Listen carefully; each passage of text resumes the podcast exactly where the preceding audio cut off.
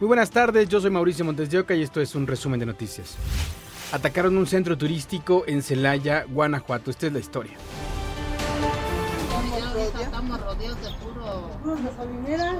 Una enorme columna de humo alertó a los habitantes de la comunidad de Santa María del Refugio, perteneciente al municipio de Celaya. ¡Uno cuatro letras a la de su ¡Uno cuatro letras a la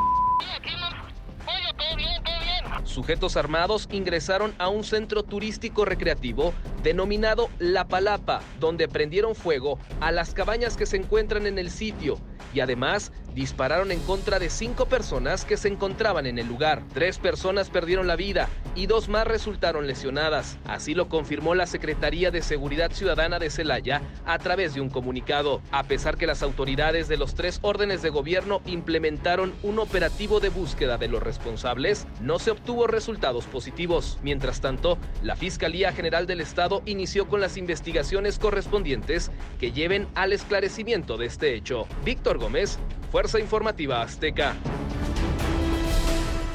Ahí mismo en Guanajuato, pero en el municipio de Villagrán, policías decomisaron 350 mil dosis de droga. Hablamos del llamado cristal y marihuana. Se informó que la droga estaba en una camioneta abandonada que volcó en la autopista Salamanca-Celaya a la altura de Santa Rosa de Lima. Ayer hubo un enfrentamiento entre grupos armados en Sirimícuaro, Michoacán. Vecinos alertaron a las autoridades quienes al llegar fueron recibidos a balazos, lo que originó otro enfrentamiento que se prolongó hasta que los delincuentes escaparon. La zona de Tierra Caliente está en disputa por el cártel Jalisco Nueva Generación y Cárteles Unidos. Dos hombres fueron detenidos por agredir a policías de Fuerza Civil en Santa Catarina, Nuevo León. Los policías atendían reportes de narcomenudeo cuando al llegar a un punto de venta de droga fueron recibidos a balazos. Los oficiales repelieron el ataque y llevaron a cabo las dos detenciones. Cuatro sujetos encapuchados incendiaron siete vehículos de lujo que estaban en un taller automotriz en Ecatepec. Utilizaron piedras para romper los vidrios, después de rociaron gasolina y les prendieron fuego.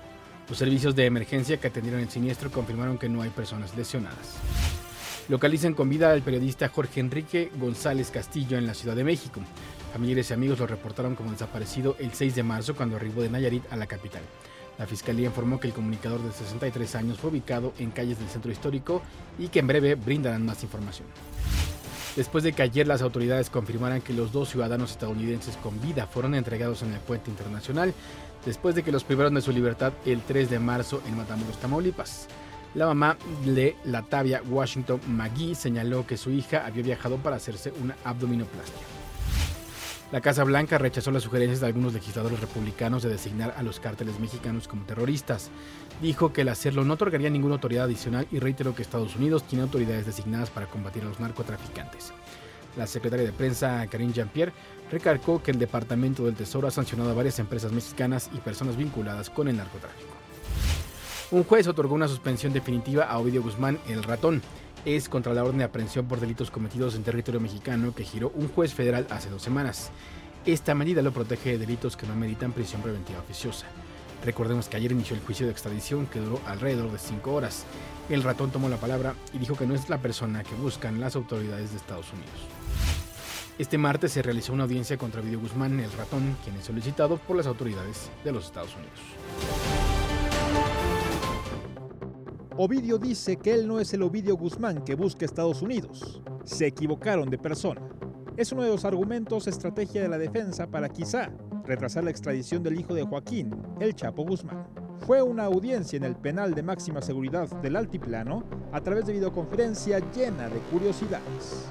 Risas de parte de Ovidio, bromas con sus abogados sobre la mala conexión a Internet y las constantes sonrisas cómplices hacia su esposa contrastaron con aquel joven pálido, delgado y temeroso, que apenas hace dos meses fue detenido y presentado ante un juez tras una crisis de seguridad en Sinaloa.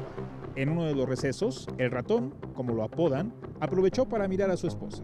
Un corazón, un beso al aire y hasta la petición para que ella le tomara un par de fotos a través de la pantalla.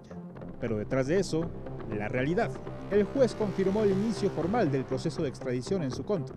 Hoy lo señalan como uno de los principales líderes en el tráfico de fentanilo, pues dicen cuenta con laboratorios clandestinos para procesarlo en diversas regiones de Sinaloa. Incluso sus antiguos aliados en el cártel de Sinaloa, hoy presos, como los Damaso López, no dudaron en señalar las actividades criminales del hijo del Chapo y su posición como líder del tráfico de drogas. Si Ovidio Guzmán López es enviado a Estados Unidos, podría enfrentar una sentencia de cadena perpetua por lavado de dinero, narcotráfico, portación de armas y delincuencia organizada. Sus abogados anunciaron que impugnarán en los próximos días la decisión del juez Rogelio León Díaz Villarreal, que es otro de los recursos para evitar su entrega a los Estados Unidos. Juan Pablo Reyes, Fuerza Informativa Azteca. La Fiscalía de Durango anunció la detención de cuatro personas más por los casos de meningitis ocurridos en la entidad. Se trata de Ilse Janet N., David Erasmo N., José Miguel N. y Sandra N., identificados como propietarios y administradores de dos hospitales privados. La fiscal Sonia Yadira de la Garza mencionó que se trata de personal de los nosocomios del Parque Iricaba. En total, hay 69 denuncias realizadas por los familiares de las víctimas. Se detuvo a Erasmo David N., a Sandra Idanés N., a Ilse N. y a José Miguel N. Estas personas eran administradores de los hospitales que fueron asegurados en primer lugar el día 3 de noviembre y el día 12 de noviembre del año pasado. Y alrededor del mundo se han registrado manifestaciones por el Día Internacional de la Mujer. En Barcelona, cerca de 1.500 mujeres marcharon en apoyo a trabajadoras sexuales. En Indonesia, decenas de mujeres salieron a las calles para exigir al gobierno igualdad de derechos de todas las trabajadoras. En Filipinas, cientos de activistas protestaron por mejorar la situación laboral y evitar casos de discriminación y abusos. En Sri Lanka se registraron enfrentamientos con la policía. Y el presidente López Obrador arrancó en su mañanera con un mensaje para las mujeres con motivo del Día Internacional de la Mujer. Nosotros nos eh, solidarizamos con estas luchas por la emancipación completa de las mujeres. En México se ha venido avanzando mucho porque hay un movimiento en favor de los derechos de las mujeres y eh, las mujeres han venido abriendo paso por unanimidad, el Pleno del Senado aprobó reformas que buscan atender, sancionar y erradicar la violencia vicaria. Se trata de la violencia que busca causar daño o perjuicio a las mujeres por medio de hijas, hijos, familiares o personas allegadas a la víctima indirecta. Pues en muchas ocasiones los padres comenzaron a utilizar a los hijos, a esto se le ha llamado la instrumentación como objeto para causar dolor a la mujer a través de amenazas. Decirle, te voy a quitar a los hijos, voy a dejar de darte la pensión alimentaria. Si están en un tratamiento médico, decirles, voy a dejar de, pagar el tratamiento médico. Ejercer violencia con los hijos, diciéndoles, tu madre es a esto, tu madre es aquello. Mandar a los hijos enfurecidos después de las visitas que les tocan los fines de semana, mandar a los hijos enfurecidos con la madre para causar problemas allá. Y entonces las mujeres empezaron a vivir un estrés y un trastorno terrible. Hasta aquí las noticias al momento en este podcast informativo de ADN 40. Yo soy Mauricio Montes de Oca. Nos escuchamos. Hasta la próxima.